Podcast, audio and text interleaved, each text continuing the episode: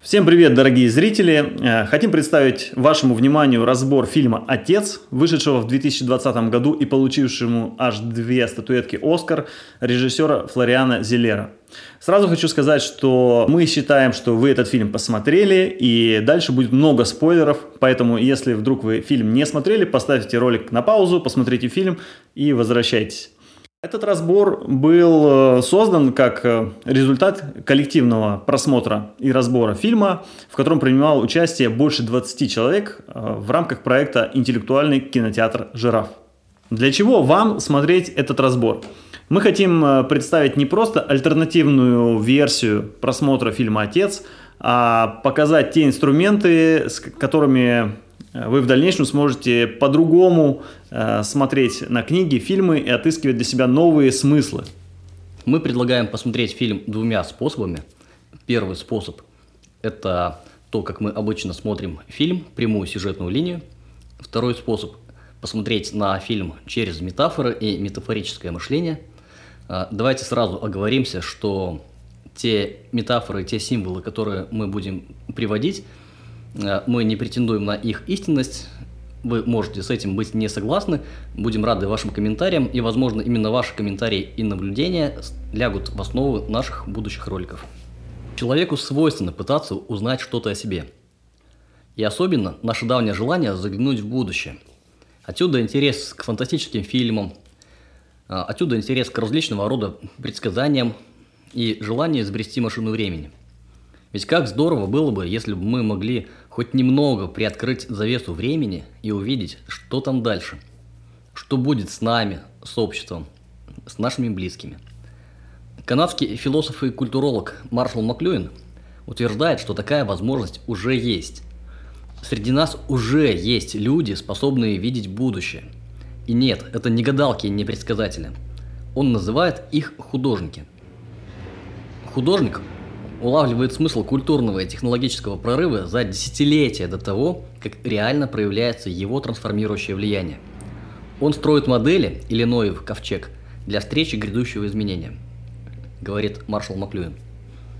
Художник – это общее название для деятелей искусства. Тех, кто рисует, для композиторов, поэтов, писателей, сценаристов фильмов и кинорежиссеров – Именно этот аспект нового искусства рекомендуется тщательно изучать бизнесменам, желающим удержаться на плаву, а также всем тем, кто не хочет остаться неудел в ближайшие 10-20 лет. Но как найти таких людей, которые способны видеть изменения задолго до их проявления в нашей жизни? Возможно, такими людьми являются некоторые режиссеры, которых можно назвать великими, то есть способными видеть начало паттерна изменения до его проявления в нашей жизни. Давайте попробуем на примере фильма «Отец» увидеть, как будущее может приоткрыть завесу тайны для внимательных зрителей, а заодно немного больше узнать о задумке режиссера. А мы считаем, что один из таких художников э, – Флориан Зелер, снявший фильм «Отец». А, стоит отметить, что фильм «Отец» – это дебют в кинематографе этого режиссера, то есть до этого он ставил пьесы в театре, э, и этот фильм получил сразу две статуэтки «Оскар», и мы считаем, что это неспроста. Как я уже сказал, это дебют Флориана Зелера в кинематографе. Это театральный сценарист и режиссер, много лет посвятивший труду в театре. Нам следует ожидать высокого внимания к деталям от режиссера с подобным опытом. Каждый кадр следует рассматривать как сцену, в которой нет лишних элементов. Каждая статуэтка, картина имеет значение. Пьеса «Отец» была написана аж в 2012 году и уже много лет ставится в крупнейших театрах мира. Мой голос будет отвечать за основную сюжетную линию фильма – то, как мы привыкли смотреть кино. Если бы вы меня спросили, о чем, собственно, фильм, я бы ответил, что фильм про пожилого человека, страдающего деменцией, и его дочь, которая ухаживает за ним. Болезнь все прогрессирует и прогрессирует. И со временем он перестает понимать, что происходит, и в какие-то моменты даже не узнает дочь. В какие-то моменты нам покажется, что группа лиц некого ПГ просто пытаются отобрать квартиру у старика. И в конечном итоге бедного Энтони просто сдают дом престарелых. Давайте посмотрим, что буквально происходит на этих кадрах. Женщина идет по улице в гости навестить пожилого отца. С другой стороны, если мы будем считать, что в этом фильме нет случайных элементов, и каждый кадр мы будем рассматривать как театральную сцену, то давайте присмотримся внимательнее. Во-первых, мы слышим музыку. Женщина идет под музыку. Откуда эта музыка? Это музыка из фильма «Король Артур». Это первый момент. А потом посмотрите на слайд э, в правый верхний угол. Это то здание, в которое направляется N. Что напоминает вам это здание? Оно визуально разбито на две части. Одна, которая ближе к нам, фронтальная, и задняя часть. И можно предположить, что та часть, которая ближе к нам, мы на ней видим э, как будто бы два купола. Это что-то похожее на храм. А, а задняя часть, э, в ней, на ней какие-то трубы, это что-то, можно сказать, противоположную, противоположное храму, что-то связанное с огнем, дымом и так далее. А, также через дорогу мы видим магазин цветов, там надпись Flowers, и этот магазин нам еще пригодится, мы его пока просто запомним. Напомню, что я буду вести прямую сюжетную линию. В данном случае здесь сказать нечего. Женщина заходит в парадную и поднимается в нужную ей квартиру. А, однако, если посмотреть на этот кадр внимательно с точки зрения символического измерения, то мы можем уже здесь увидеть некоторые интересные вещи. Первая вещь, которая бросается в глаза, мы видим, что это дом под номером 28 очень интересный символ. А, оказывается, что в Евангелии, глава 28, есть только Евангелие от Матфея, и начинается эта глава такими словами. «По прошествии же субботы, на рассвете первого дня недели, пришла Мария Магдалина и другая Мария посмотреть гроб». Очень интересные слова. А, далее мы видим, что на этом же кадре виден голубь, можно предположить, что он случайно попал в кадр, однако мы помним, что Зелер театрал, и, скорее всего, случайности здесь нет. А в символическом измерении, э, в частности в Библии, голубь – это символ Святого Духа. Далее Н заходит в здание и поднимается по лестнице. На лестнице мы видим красную ковровую дорожку – чуть позже в фильме мы узнаем, что, оказывается, в здании есть лифт, и поэтому то, что в первый раз она достаточно медленно поднимается с нижнего этажа на верхние этажи, можно тоже усмотреть некий символизм.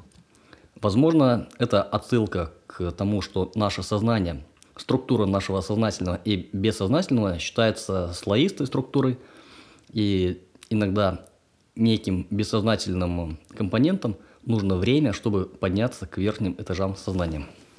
Мы видим, что Н поднимается по лестнице, она зашла с улицы. Энтони – это скорее житель верхнего, верхних этажей здания.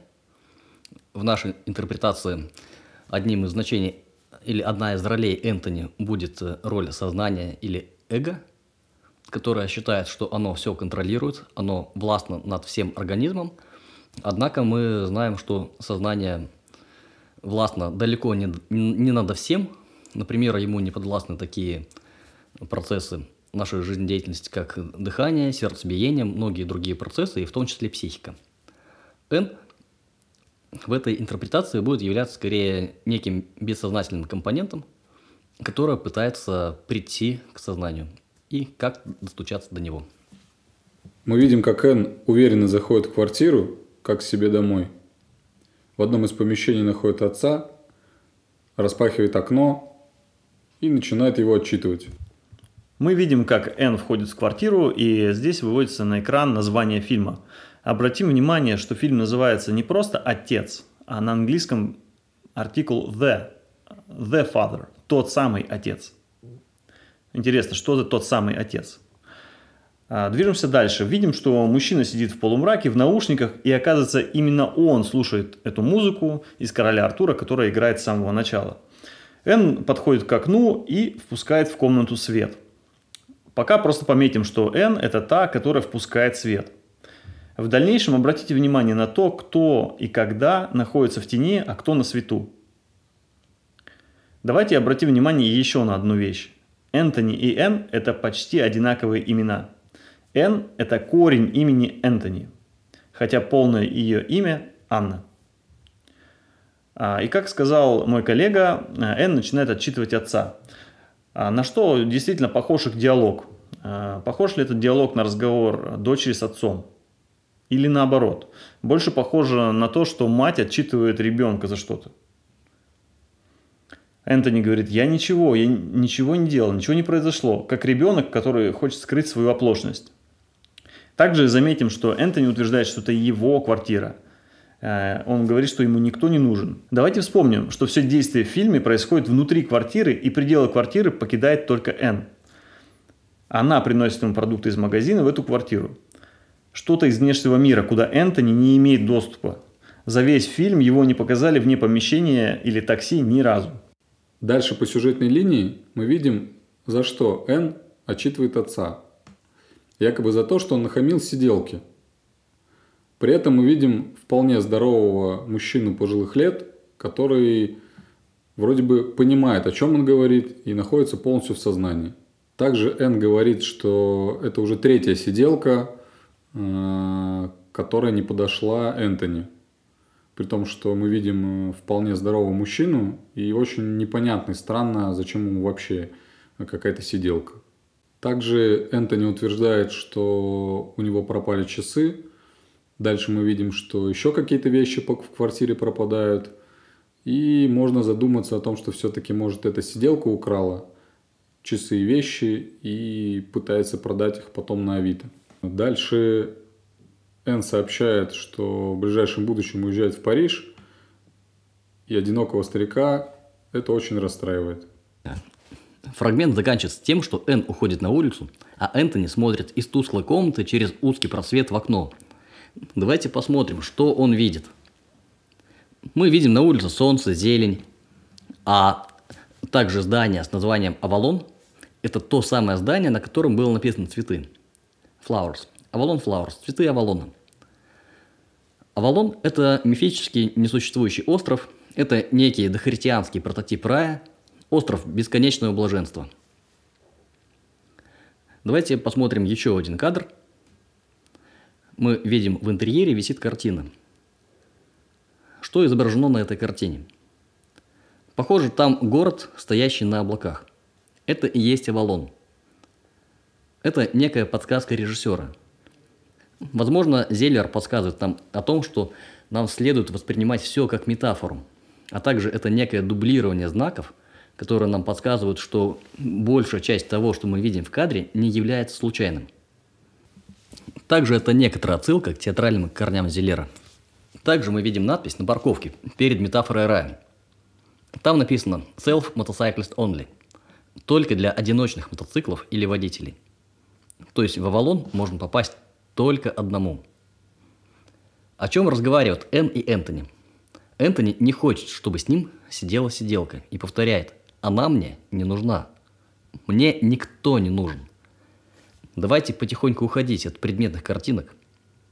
Энн хочет привести кого-то к Энтони, а он всеми силами портит отношения с сиделкой по имени Энджел. На что похоже имя Энджел? Это ангел. Режиссер вводит тему часов. Мы помним, что не стоит воспринимать это буквально. Часы – это метафора. Энтони обвиняет кого-то по имени Энджел в том, что она ворует у него часы. А Эн спрашивает, а может ты сам их потерял? И указывает ему на ванну, где находится один из тайников Энтони. Он очень удивлен, откуда она может знать про его тайник. И действительно, откуда – Обратим внимание, что у всех героев есть часы, и они их не особо интересуют. Но Энтони постоянно теряет часы. Сам их прячет, а потом забывает где. И обвиняет в этом всех вокруг. Также мы видим, сколько сейчас времени. 5 часов. Энтони утверждает, что для него это очень важно. Эн уезжает в Париж к мужчине. Но мы помним, что все это метафора. Чем известен Париж? Париж – это город любви. Она уходит к кому-то, кого она очень любит. Про какого же человека говорит Н? Почему она не говорит, что уезжает к мужчине, а говорит «я уезжаю к одному человеку»? Звучит почти как к единственному человеку. При этом ее лицо начинает сиять. На что Энтони произносит «крысы бегут с корабля, ты меня бросаешь?» Это детская фраза, подразумевающая направленность. Такую фразу может произнести скорее ребенок. Энн отвечает, что будет часто навещать его по выходным. Она говорит, я не могу оставить тебя одного. Это невозможно. А, мы видим кадр, в котором Энн сообщает отцу, а, что она уезжает к одному человеку, который живет в городе любви и которого она очень любит. Мы предполагаем, что она говорит о Боге. Также вспомним, что Энн постоянно приносит курицу с улицы, куда Энтони не имеет доступа. То есть буквально Энн приносит пищу для Энтони из рая. Также именно Энн является тем человеком, который впускает свет в комнату, в которой сидит Энтони. Несколько раз за фильм она э, раздергивает шторы и впускает яркий свет. Свет понимания и сознания. Давайте повнимательнее посмотрим на кадр, что еще мы видим. Мы видим три полки с книгами. А давайте рассмотрим, какие книги стоят э, на этих полках. Что стоит на самой верхней полке? Там мы видим такие книги, как «Паттерн», и великие идеи. На нижней полке вся полка состоит из книг некого писателя П.Д. Джеймс. Мы погуглили, это женщина. Давайте посмотрим, о чем пишет этот автор. Все ее книги про убийство, смерть, мистику и преступления. А на средней полке мы видим электротехнику, рост городов, урбанизация городов. Ничего не напоминает такое расположение – великие идеи, смерть, а между ними города. Если мы посмотрим на это расположение как на семиотические знаки, как подсказку э, Зелера, то мы можем увидеть э, наш мир, мир э, людей, которые находятся между смертью и великими идеями, между адом и раем. Также имя Джеймс – это имя одного из главных героев фильма. И раз уж мы сегодня начинаем смотреть на этот фильм символами, то давайте посмотрим, что означают имена в фильме. А имена здесь э, кажутся очень непростыми. Мы не поленились, покопались и нашли, что означают имена, которые здесь указаны. Давайте с ними познакомимся. Н, это же Анна, означает благодать, Божью милость или Мать Богородицы. Люси или Лукия – это свет. Также есть значение этого имени как рожденная на рассвете при дневном свете. Интересно, что имя Люси и свет удивительно похожи на другое имя. Имя Люцифер, падший ангел. Немного позже нам эта информация пригодится. Имя Пол – это одна из производных имени Павел. Мы помним евангельские истории, там был некий апостол Павел – Лора означает «увенчанная лавром». Энтони или похожее имя Антоний – это основатель отшельнического монашества. А Джеймс, он же Яков, означает «захватчик», «последователь», тот, кто борется с ангелом. Сара, властная, означает властная, родоначальница – в Ветхом Завете это жена Авраама, мать многих детей. Кейт или Екатерина означает вечно чистая, непорочная, благопристойная. Билл или Уильям означает шлем или защита. Ну, также мы знаем английское значение этого слова, которое может означать счет. Angel означает вестница, ангел или посланник. Дальше режиссер специально долго показывает нам интерьеры и расположение комнат. Давайте рассмотрим повнимательнее. На этом слайде комната с камином. Камин – это то место, в котором разводят огонь. Над ним висит картина Люси, которая называется «Пируэт». Также мы видим бар с алкоголем. На что похожи двери? Обратите внимание, на них решетки, которые делятся на 6 частей. Больше похожи на решетки тюрьмы. Дальше мы видим кабинет Энтони, в котором он слушал музыку. Что за ковер над музыкальным аппаратом? На нем изображены павлины. Похоже, это отсылка к райским птицам. Это алтарь. Камин, кстати, тоже алтарь, но не божественный. На следующем слайде мы видим комнату Энтони. Света не так уж и много в этой темной комнате. Зато здесь много вещей и есть зеркало. А в зеркале отражается картина. Очень напоминающая картину Малевича «Черный круг». Это очень важные кадры. В дальнейшем мы увидим, что интерьеры будут меняться, количество вещей тоже, но расположение комнат будет постоянным. Также мы увидим, что у каждого из участников есть своя комната, в которой он находится дольше всего, а есть комнаты, в которые некоторые участники никогда не заходят. Как вы думаете, раз в фильме одни метафоры, метафорой чего может являться вся эта квартира? Кто-то смотрел мультик «Головоломка». В чем идея? Возможно, все это происходит внутри одного человека, а жители этой квартиры – это части психики. Давайте посмотрим этот кадр. Это комната Энтони. Света в комнате не так уж много, зато в комнате много вещей. Есть зеркало. В зеркале интересно отображение. В зеркале мы видим отображение картины, которая очень напоминает одну из картин Малевича под названием «Черный круг». Единственное, что в зеркале эта картина инвертированная. Мы видим инверсию. Круг белый с черным фоном. В оригинале э, круг черный. И похоже, что это тоже не случайный символ. С символикой Малевича и кубизма вообще мы будем сталкиваться. Мы увидим и черный квадрат, и черный крест. Это три самых знаменитых картины Малевича, которые по задумке должны были бы быть частью одной картины.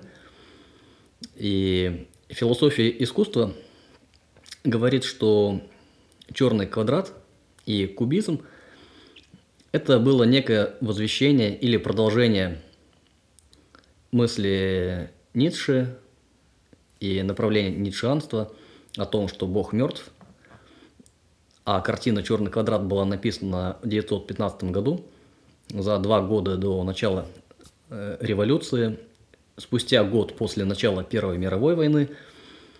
И действительно могло показаться, что какой-то человечности в этот период было меньше.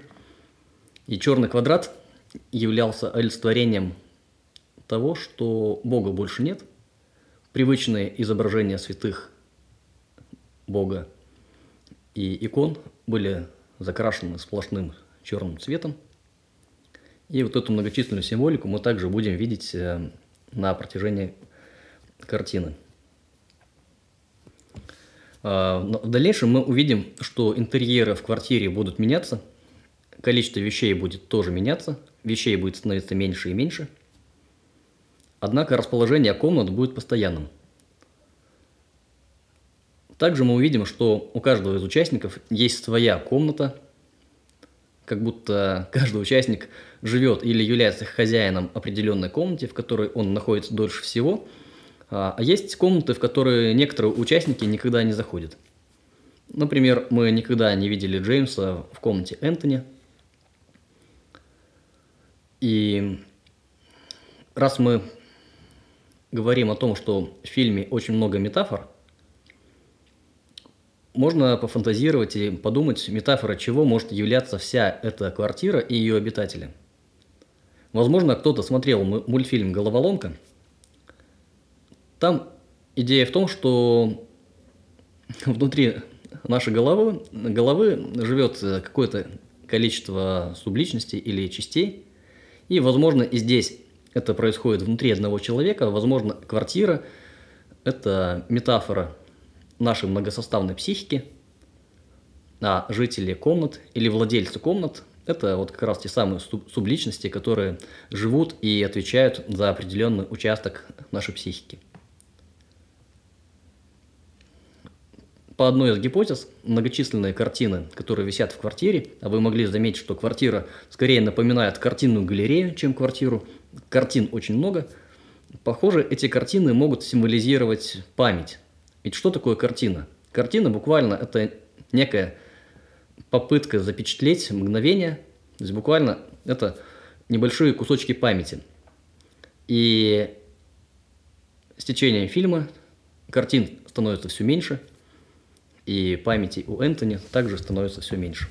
А, дальше нам также показывают здорового мужчину Энтони, который разбирает пакеты с продуктами, ставят себе чайник, слушают приятную музыку оперу из радиоприемника. И поскольку в квартире он один, слыша какой-то шорох или звук, хлопанье дверью, он хватается за вилку с вопросом э, «Кто там?». Заходя в комнату, видит там совершенно незнакомого мужчину, который представляется как Пол. И Энтони ну, как бы начинает сомневаться. Э, может быть, это его галлюцинации, а может быть, это мошенники. Э, в сюжетной линии все показывается примерно так. Если мы повнимательнее присмотримся к кадрам в этом эпизоде, то мы можем заметить э, следующие особенности. Посмотрим на то, какую газету в руках держит этот мужчина, который сидит в кресле. На ней написано Guardian. Guardian. Guardian переводится с английского как «страж» или «защитник». Сидит страж или защитник. А также посмотрите, как интересно выстроен кадр, и мы видим, что этот э, мужчина, которого зовут Пол, сидит э, в кресле, которое удивительным образом напоминает инвалидное кресло. Э, Вначале у этого Пола в руках даже была не газета, а что-то вроде каких-то документов – это прямая сюжетная линия, это подсказки режиссера о том, как работает э, память у Энтони. Энтони в данный момент уже находится в больнице, и у него смешалось, э, ну, как бы смешалось время, смешалось прошлое и настоящее. Он видит медбрата, э, который сидит в кресле инвалидным, ну, ничего необычного, наверное, нет в том, что медбрат может присесть, отдохнуть или там почитать в инвалидное кресло в поликлинике. А, также э, за эту гипотезу мы видим а, подсказки, такие подсказки, как вилку, спрятанную в ванной. То есть обычный человек не прячет вилки в ванной, но если ты находишься в какой-то клинике или доме престарелых, где вилки только на кухне, то, наверное, а, ты их и будешь прятать под ванну. Вот, это еще один аргумент за то, что Энтони находится в больнице. Также мы видим чуть дальше мы увидим, что приходит Энн, дочь Энтони, э, в синем, э, в характерном таком синем э, платье, в, синем, в синей кофте, которую обычно надевают там, хирурги или медбратья, медсестры. Это прямая сюжетная линия, те подсказки, которые оставил нам режиссер. А если мы посмотрим на это все как на метафору, то мы увидим, во-первых, мы помним, да, что эти комнаты несут значение как часть психики, и эти, в этих комнатах, у каждой комнаты есть что-то вроде своего хозяина.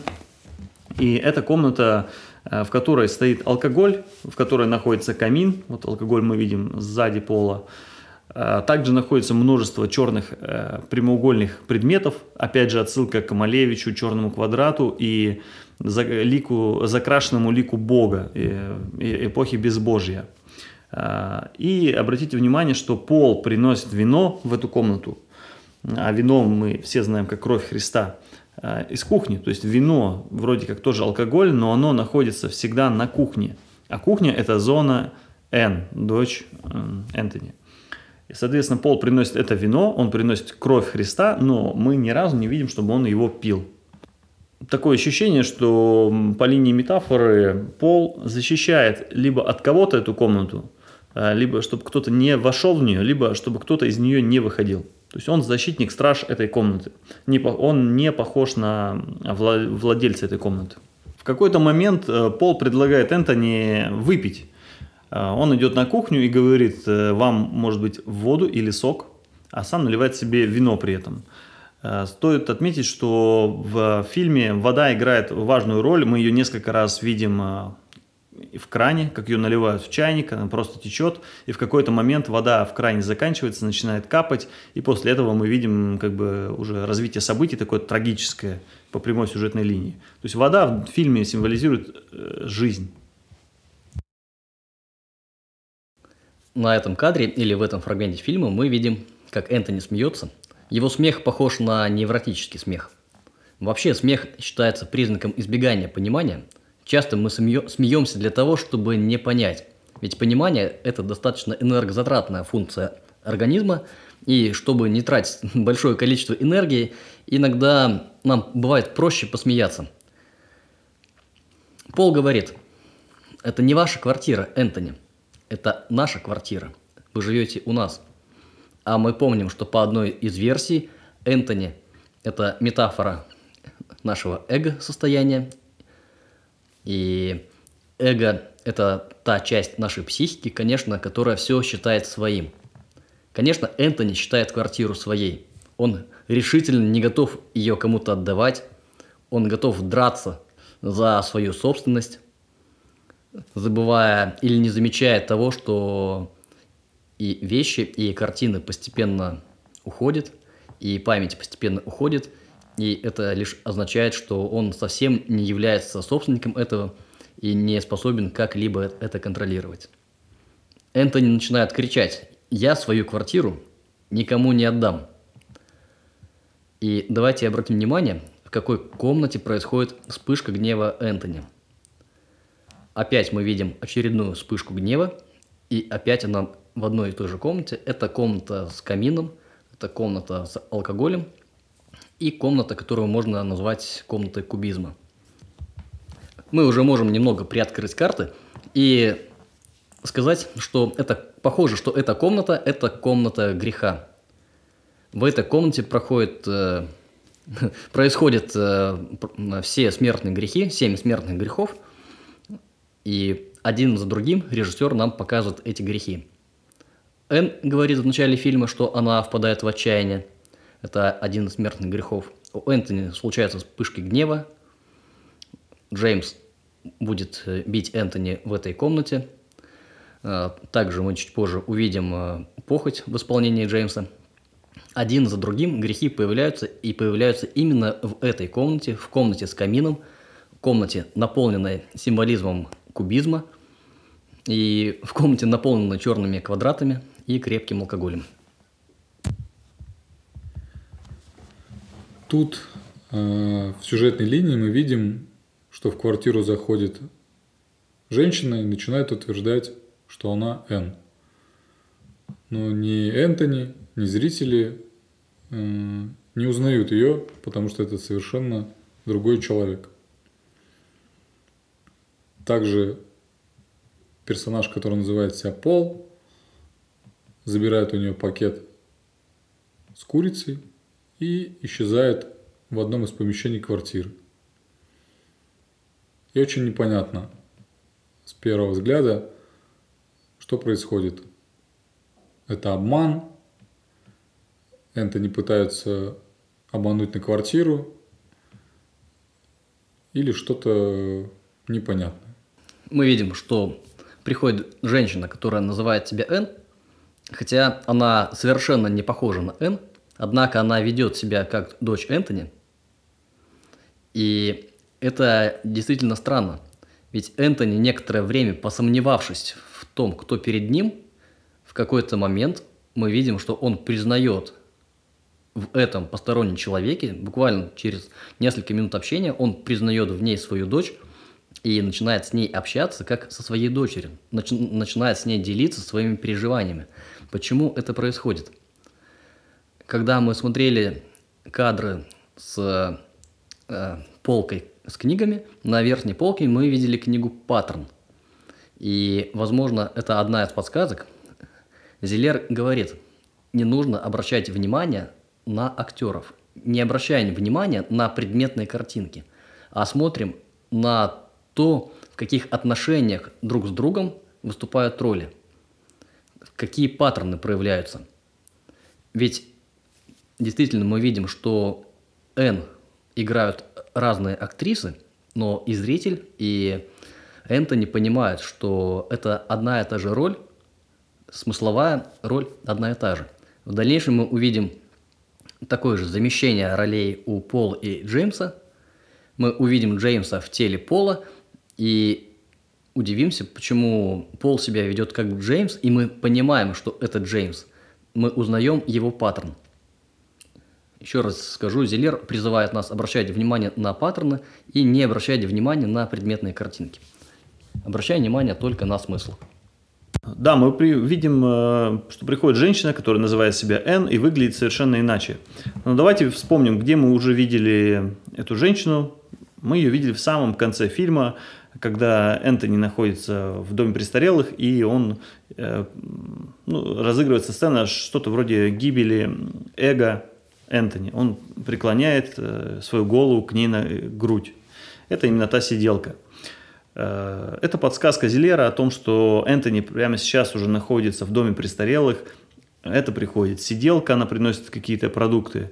Но Энтони, мы уже знаем, что память Энтони работает особенным образом. Он живет, получается, в двух измерениях. Он живет в прошлом и в настоящем. То есть он живет в своей голове в прошлом, у него, как он говорит, два времени. Одно на руках, другое в голове. Он живет в прошлом, в своей квартире, но в настоящем он находится уже в доме престарелых, и он пытается как бы совместить эти два мира, скрестить их.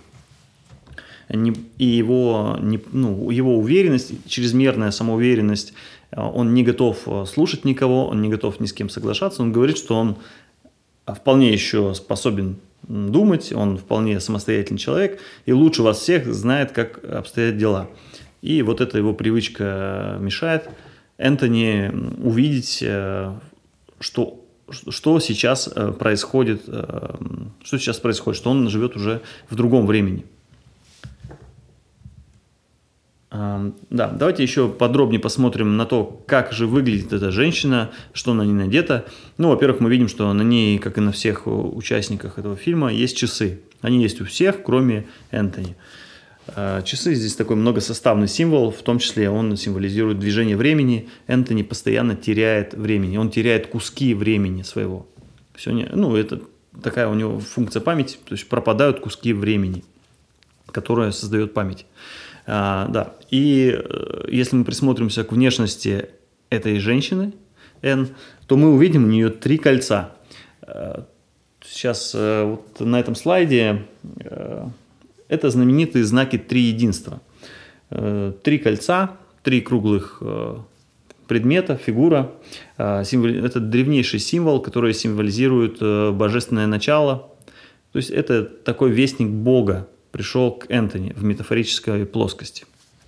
Мы уже говорили о том, что вещей в квартире становится меньше.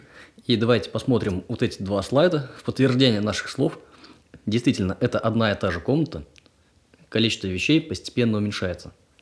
И также мы говорили, что вещи и картины – это символы памяти, они символизируют память Энтони, память, которая постепенно становится меньше, несмотря на все попытки за нее удержаться – и это некий намек э, Зелера о том, что болезнь, деменция прогрессирует, и к концу фильма вещей в квартире почти не останется.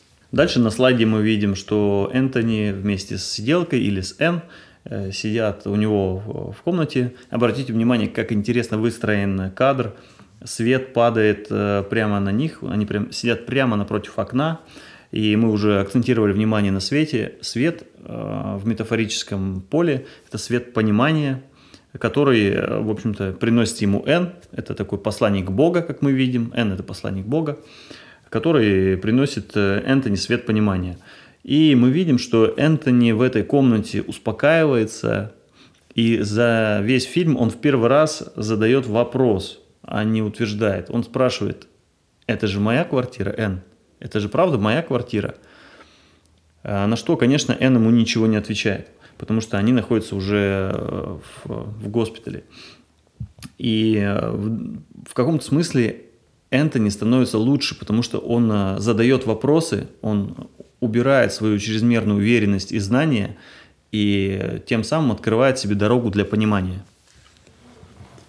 В этом месте фильма мы видим, что интерьеры меняются, а, цвета стен меняются, мебель, вещей становится немного меньше, куда-то они, видимо, все же пропадают. Давайте посмотрим на этом кадре, во что одета Н. Нет, это не платье от кутюр, как могли многие подумать. Очень похоже на синюю форму медсестры, то есть это явно некая отсылка к униформе. Униформа врача, и, похоже, это еще одна подсказка о том, что Энтони уже давно находится э, в доме престарелых. Давайте посмотрим. На входе стоит корзина с зонтами. Там достаточно большое количество зонтов. Вопрос, зачем пожилому человеку, который живет один, такое количество зонтов в прихожей? А чуть дальше мы увидим, что и в кабинете также находится некоторое количество зонтов. Очень странно для квартиры одинокого человека. Также в кадре мы видим голубя, чуть дальше мы увидим еще одного голубя. Голубь, во-первых, это древнехристианский символ Святого Духа, и также голубь нам известен как некий почтовый агент. А что делает Н? Н приносит э, письма в комнату. Н – это та, которая обеспечивает связь с внешним миром, к которой у Энтони нет доступа. И мы можем обратить внимание, что многие герои э, фильма, кроме Энтони, разговаривают по телефону. Телефон – это некое устройство связи с тем, кто находится вне квартиры, но Энтони за весь фильм ни разу ни с кем не общается, потому что у Энтони такого доступа нет. Это делают Пол и Энн. А мы помним, что внешний мир, вне квартиры, мы его определили как э, некую метафору рая, что-то, что сознанию напрямую недоступно, и сознание с этим может иметь контакт только через посредников, таких как Н. Н по телефону имеет прямую связь со внешним миром. Мы видим, как в квартиру приходит э, молодая девушка. Э, по сюжету можно догадаться, что это сиделка. И в процессе Энтони почему-то узнает в ней свою младшую дочь Люси. Мы видим, что приходит э, девушка, которая пригласила Н, а, которая вроде как сиделка. Но у меня вопрос к вам, к зрителям. Похожа ли она на сиделку? А, на мой взгляд, она не очень похожа на сиделку. И когда Энтони спрашивает, а в чем заключается ваша работа, чем вы занимаетесь, э, Лора говорит, что она помогает тем, кому нужна помощь. Ну, можно сказать, что она сиделка. Но если, например, мы в религиозном контексте рассмотрим эту ситуацию, то кто приходит э, к тем, кому нужна помощь, и помогает им? Ну, это может быть ангел, спаситель, Бог, например. Энтони предлагает Лори выпивку а, и обнаруживает, э, что у него нет часов. Уходит за часами, снова мы видим, да, что у него нет часов, и он снова потерял свое время где-то, и возвратившись, он говорит, что у него всегда было две пары часов, одна на руке, другая в голове, что как раз-таки является, опять же, подсказкой а, о том, что Энтони живет в двух измерениях временных. Его память работает особенно в двух плоскостях, в прошлом и в будущем. Ну и так как он живет и в прошлом, и в будущем, то, конечно, а, он э, в этой женщине узнает свою дочь Люси, кстати, Люси, имя, значение имени Люси – несущая свет. Так вот, Энтони предлагает ей выпивку. А это все, конечно же, происходит э, в комнате с камином, в комнате греха и дьявола, можно так сказать. Э, и также, ну, то есть это грех чревоугодия. И также Энтони выдумывает, что он э, умеет танцевать чечетку, начинает отбивать что-то вроде чечетки инженера – а, и э, это, это грех гордыни. Также, если мы внимательно прислушаемся к тому, что говорит Лора, то она произносит очень любопытные фразы. Например, она произносит э, на предложение Энтони, на вопрос «Энтони, что вы будете пить?», она отвечает «Я тоже, что и вы». И можно подумать, что она говорит «Я буду тоже, что и вы», но можно рассмотреть эту фразу в другом контексте – и услышать ее как «я то же самое, что и вы». И теперь одна из кульминационных точек фильма и, в принципе, очень эмоционально насыщенная сцена. Давайте посмотрим на этот кадр и попробуем что-то в нем увидеть. Давайте попробуем обратить внимание на освещение. Что вы видите на экране? А, сначала может показаться, что светом выложен крест – что М стоит в центре креста. Но если присмотреться чуть более внимательно, например, отойти подальше, мы сейчас попробуем уменьшим это изображение, и, возможно, станет более явно. И можно еще посмотреть на то, как выложены предметы, особенно в левой части экрана, как стоят предметы, то вдруг мы можем увидеть что-то похожее на крылья. Похоже, N стоит в центре крыльев. И это подсказка, еще одна подсказка режиссера о том, кто такая Н. В символической линии фильма Н – это ангел. И вот этот момент, эта подсказка, она очень явная. И Н – это не просто ангел, а что происходит дальше? Мы видим, что Н роняет кружку, падает, она буквально опускается на колени, пытаясь собрать осколки этой кружки. И мы в этой картине можем увидеть не просто ангела, а падшего ангела. И мы помним, кто такой падший ангел. И вот эта сцена, где Н падает на колени, она является предзнаменованием следующей сцены, следующего кадра, в котором появляется он, Джеймс. В данном кадре по сюжетной линии появляется новый персонаж по имени Джеймс, который состоит каких-то отношениях с Энн.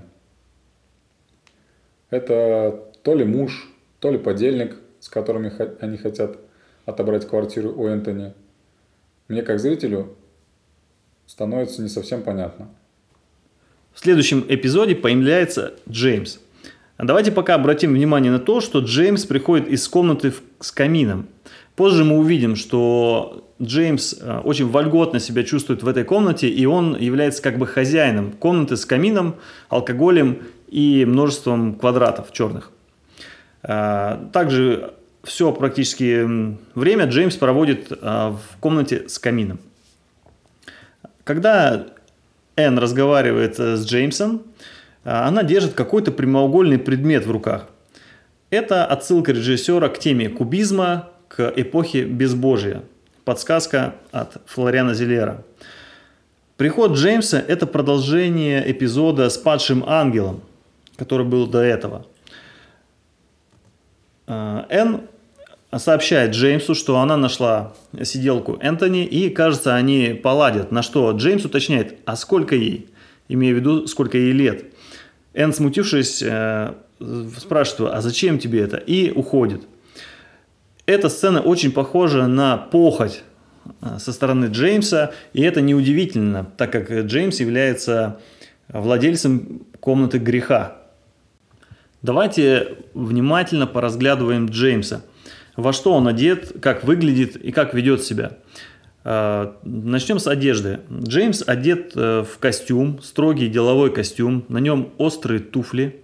И если присмотреться, мы увидим достаточно острое строение туловища, острые черты лица, угловатые. То есть он такой весь острый, резкий, угловатый. Кого-то напоминает? Ну, мы можем вспомнить э, подсказку Флориана Зелера в самом начале фильма, книг, полка с книгами писателя Джеймса, э, которая э, писала в основном о убийствах, пытках и аде. То есть это отсылка к аду, так мы его определили. Можем сказать, что Джеймс олицетворяет собой теневую часть психики, которая в религии описана таким концептом, как грех. Давайте ну, повнимательнее рассмотрим этот слайд. А, мы помним, что раньше здесь стоял пианино, мы видели шахматы. Сейчас э, мы видим, что стоит вместо пианино. Там стоит тумбочка – там стоит э, крепкий алкоголь на тумбочке.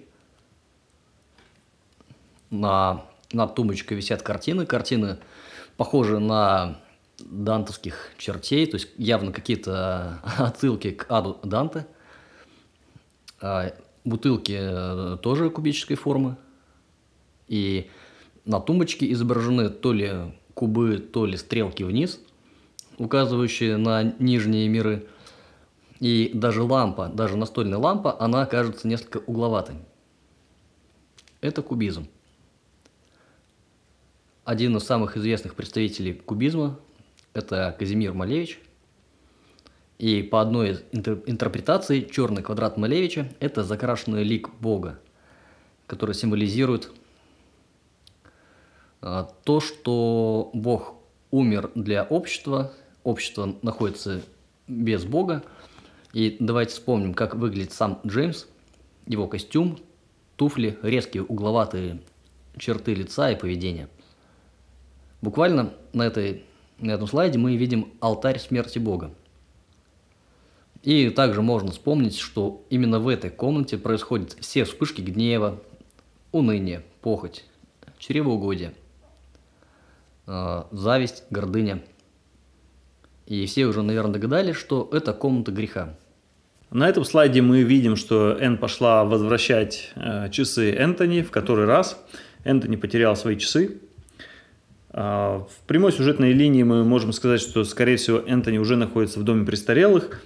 И, ну, потому что нет смысла дома прятать вилку в ванну, ты можешь всегда взять на кухне, а в доме престарелых, возможно, такой, такой возможности нет. И мы видим, что наше эго прячет в самых э, секретных местах, самое дорогое для себя – это э, время, часы и оружие вилка. Э, он прячет от себя жизнь и смерть и сам же забывает об этом. То есть мы забываем и о жизни, и о смерти. Льюис Кэрролл вводил символ часов как символ времени, потерявшего смысл. По ходу фильма мы видим, что фильм начинается с 5 часов вечера, и время на часах как бы идет вперед. В данном эпизоде времени уже 8 часов, но Энтони об этом не знает, потому что его время потеряло смысл. В данном кадре по сюжетной линии мы видим, как Энн везет отца в больницу на прием к врачу. На приеме мы видим, что Энтони вроде бы в сознании и помнит э, много мелочей из своей жизни, такие как э, дату рождения, год и даже день недели своего рождения. Несмотря на это, врач делает диагноз, что Энтони становится все хуже и хуже – и говорит, что если будет необходимость, чтобы Энн звонила ей. И если в предметной картинке Энтони действительно кажется, что ему становится хуже, то вне предметной картинки мы обращаем внимание, что Энтони впервые делает комплимент Н, и не похоже, что ему становится хуже. Э, также обратим внимание, что нам не показывают Энтони вне помещения – Интересный момент. Поликлиника по планировке не отличается от э, квартиры Энтони. Э, можно это отметить. Это еще один аргумент в пользу того, что Энтони давно уже находится в доме престарелых, а вовсе не в своей квартире. И также интересный факт. Энтони Хопкинс называет реальную дату своего рождения.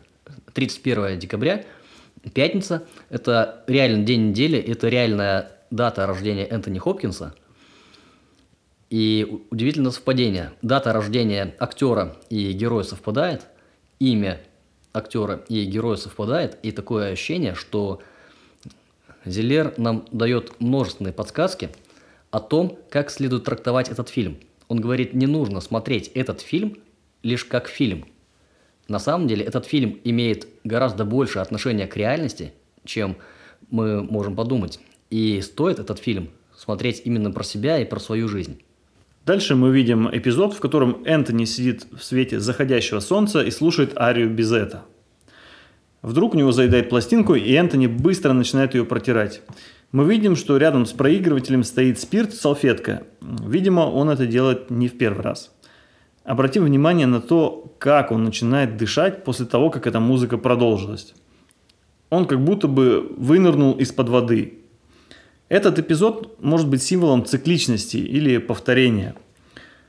В философии цикличность – это определенный символ, который иногда называют дурная повторяемость или ад. Непрожеванный кусок, который бесконечно жуешь и не можешь проживать.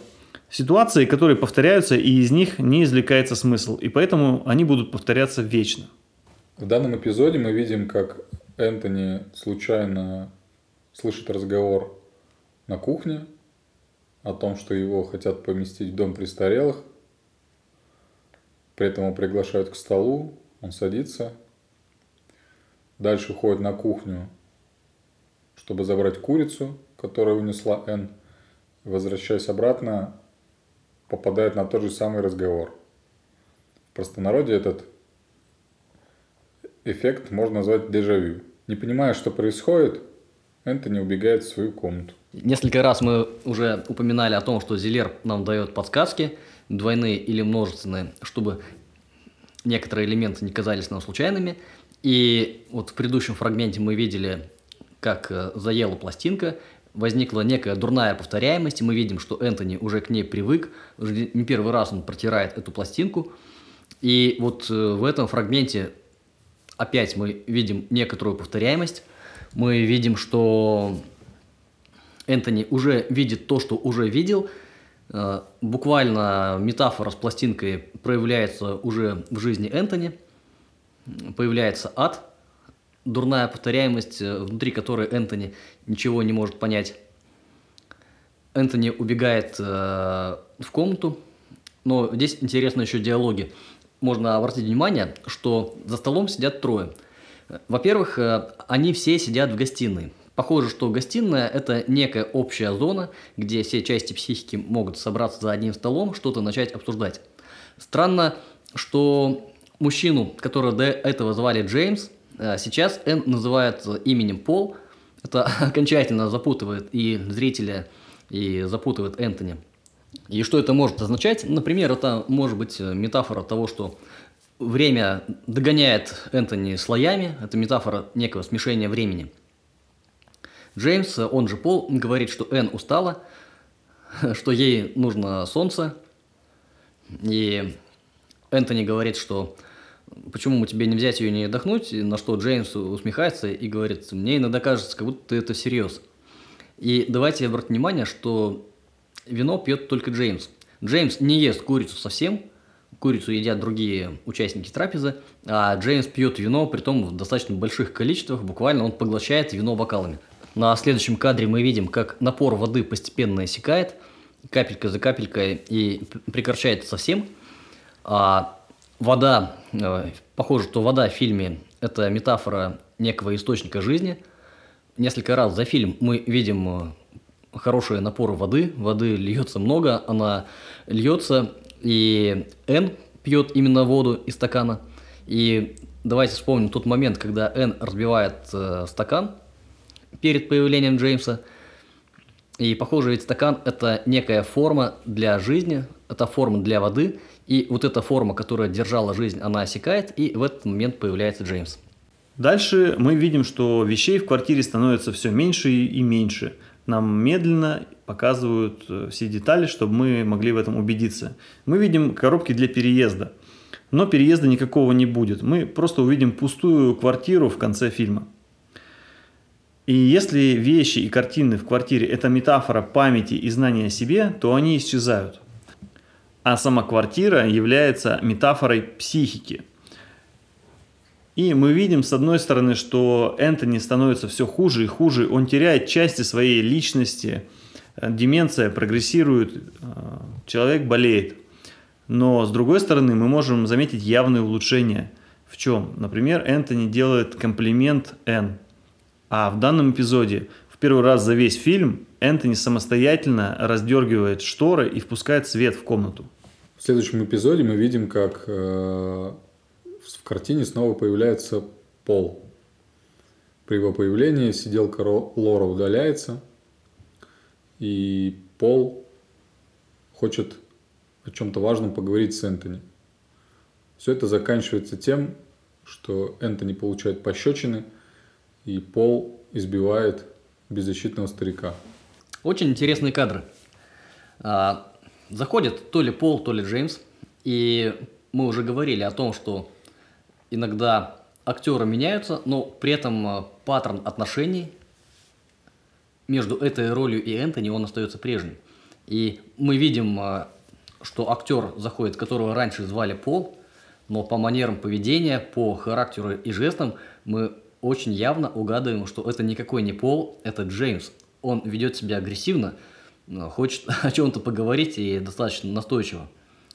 Он дает Энтони пощечины. А, мы помним, что Энтони это может быть э, та часть психики, которую мы называем эго.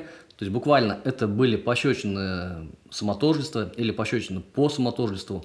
А пощечина – это древний христианский символ, когда христианство призывает подставить другую щеку. Это символ понимания. Энтони надавали пощечин, и тут же Эн возвращает ему часы, она возвращает ему время. И как будто бы у Энтони наступает некое просветление – он говорит, а что произошло? Уже вечер? Ведь как же так? Ведь только что было утро, я еще в пижаме, я еще недавно встал. Эн ему говорит, нет, уже вечер, твое время уже на исходе. По сюжету мы видим, как Энтони становится все хуже и хуже. Он начинает плохо спать и во сне видит свою мертвую дочь Люси. А, мы видим, что вещей в квартире уже практически нет. А, даже костюма у Энта нет, нет, он ходит в пижаме. И это все после эпизода, когда он наполучал пощечин, и когда он усомнился в своей правоте, и после этого он получил прозрение. Ему снится сон, в котором он идет в какую-то больницу и видит там свою умершую дочь Люси, о которой э, уже несколько раз ему э, вскользь упоминают э, его дочь и другие люди – но он упорно отказывался верить э, в то, что она, ну, в то, что она мертва, э, и спрашивал, а где же она? Но э, несмотря на то, что как будто бы Энтони становится хуже, да, и вещей в квартире уже практически нет, личность практически разрушена, но он наконец-то начинает понимать, он понял, что Люси умерла, он из прошлого времени переходит в настоящее, он начинает видеть реальность. Давайте посмотрим вот этот кадр, мы видим, что Энтони сидит в больнице, он уже понимает, что он находится в больнице или в доме престарелых. И как интересно выстроен свет, как интересно выстроено освещение на этом кадре, и такое ощущение, что это тоже не случайно. Как будто мы видим только половину лица Энтони. Как будто его «я» уже почти разрушено, его лицо уже наполовину потеряно – и в следующем кадре, когда Н уходит из больницы, мы также видим э, полуразрушенное лицо, какие-то остатки от того, что раньше было человеком. И лицо это стоит в центре площади, а также на фоне мы видим э, достаточно интересное строение, которое скорее напоминает э, какую-то тюрьму или, может быть, учебное заведение. Ну, достаточно мрачное сооружение – которая не совсем похожа на райские сады, которые впоследствии мы увидим из окна Энтони. Итак, мы подобрались к самому интересному концовка фильма. А здесь режиссер уже раскрывает нам карты, и мы видим поликлинику. Это действительно не квартира Энтони, это казенное помещение, заведение временное. И, как говорит э, сиделка, что жильцы называют ее гостиницей. Э, да, и по расположению комнат она в точности совпадает с той квартирой, которая представлялась Энтони своей. И Зелер показывает нам э, то, что теперь видит Энтони. Энтони теперь уже прозрел, он видит, что находится в поликлинике, и он спрашивает, а давно я здесь? Ему говорят, что уже несколько месяцев. Ему говорит об этом сиделка, Н, которую чудесным образом э, в начале фильма была на месте его дочери. То есть он уже достаточно давно тут находится, и как бы у него два этих временных э, пространства были смешаны в одно. Э, сиделка задает крайне интересные вопросы. «Как спалось?» – спрашивает сиделка. Можно эту фразу воспринять прямо, да, как э, ритуальную, а можно воспринять в символе христианства, она как бы приветствует проснувшегося человека. Она говорит что о том, что Энтони проснулся. А прозрение, оно связано с символом э, просыпания. А также очень любопытная следующая фраза сиделки. Она говорит «пора». Интересно, что пора? Ну, эм, если мы говорим про прямую сюжетную линию, то она говорит, пора принимать лекарства, но с другой стороны мы можем, опять же, в религиозном контексте воспринять это как призыв, религиозный призыв пора, который нам также часто встречается и в песнях, и в различных религиозных писаниях. Также Энтони снова в очередной раз узнает, что Энн находится в Париже, в городе любви, и часто присылает ему открытки. А, давайте посмотрим на слайд, на котором изображена открытка. Это женщина, это богиня Венера, богиня плодородия и весны. Не кажется странным, что человек находится при смерти в доме престарелых, а ему присылают дочь открытку с богиней плодородия и весны?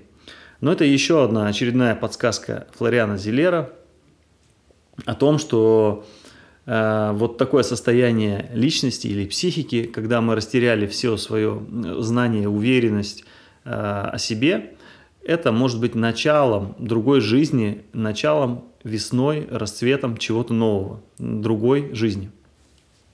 А, практически в финальной сцене фильма мы видим, как Энтони а, остался один в доме престарелых. А, дочка его там оставила. Его практически покидает память. Он не помнит, как его зовут, когда он родился, плачет.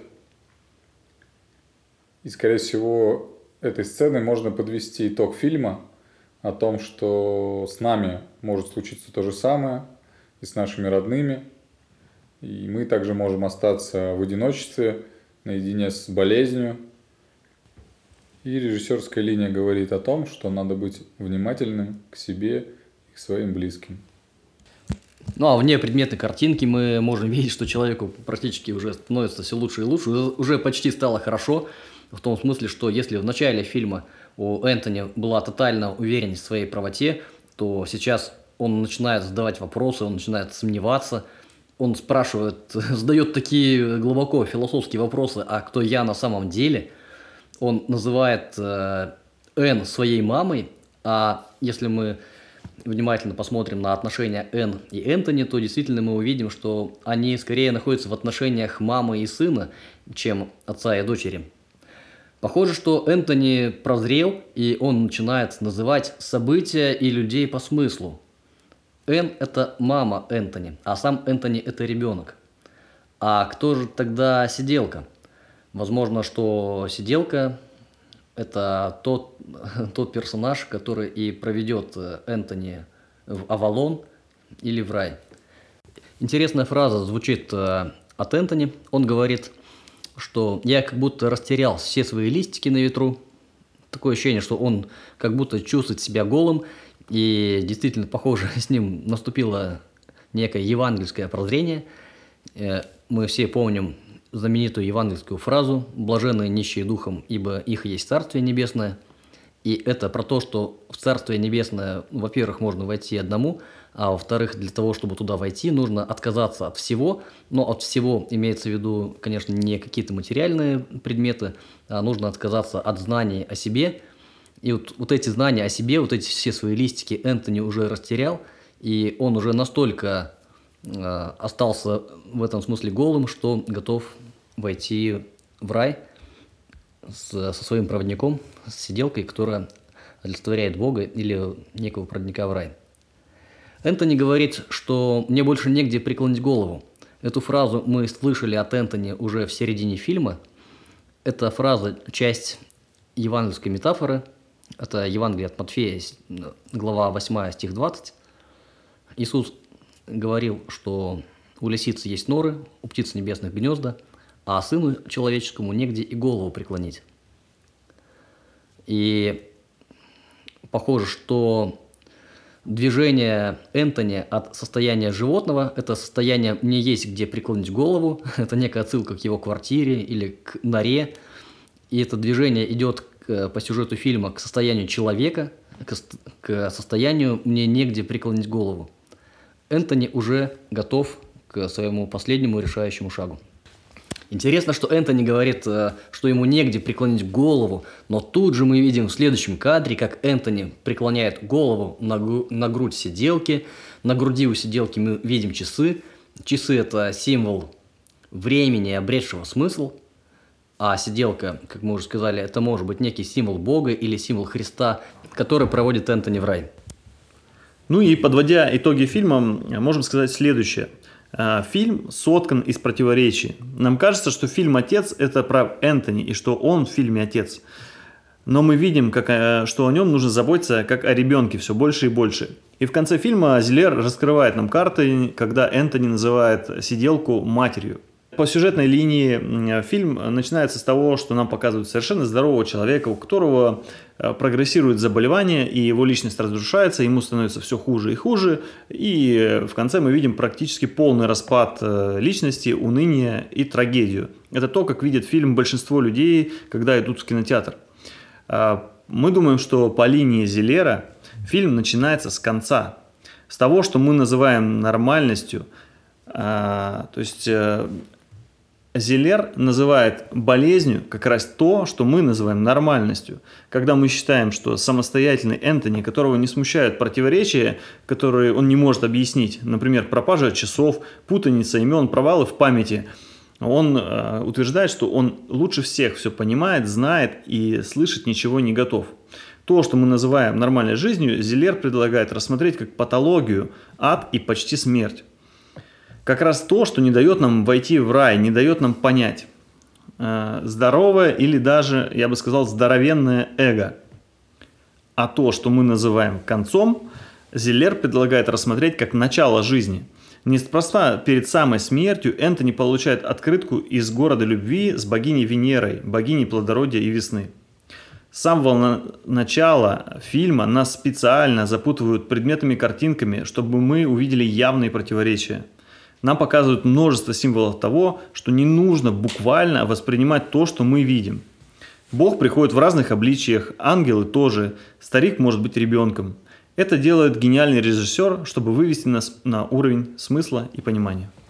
И в заключение хотелось сказать еще пару слов про Зелера. В начале разбора мы говорили про таких людей, которых мы называем художниками. Те люди, которые способны видеть немножко больше, чем видят обычные люди. И мы сказали, что, похоже, Зелер как раз один из таких художников. И множественные мостики, которые Э, Зильер прокидывает между фильмом и реальностью, намекает нам, что, конечно, этот фильм стоит смотреть про всех нас. Этот фильм является отражением того состояния общества, в котором мы сейчас находим. И этот фильм совсем не абстракция. Конечно, он не про какого-то больного человека деменции. Он скорее про то, что наше общество больно, все мы больны. Мы больны своим эгоцентризмом, больны своим стремлением э, к достижению цели любыми путями. И, возможно, бессознательная, бессознательная Зелера нам говорит именно об этом. Э, если вам понравился разбор, э, просим вас поделиться этим разбором с вашими друзьями, возможно, им тоже будет интересно. Также мы хотим напомнить, что мы проводим периодические кинопросмотры и разборы новых фильмов. Внизу этого э, фильма в описании будет ссылка, перейдя по которой вы можете присоединиться к нашему сообществу, э, как нас поддержать и просто участвовать в наших проектах. Будем рады вас видеть.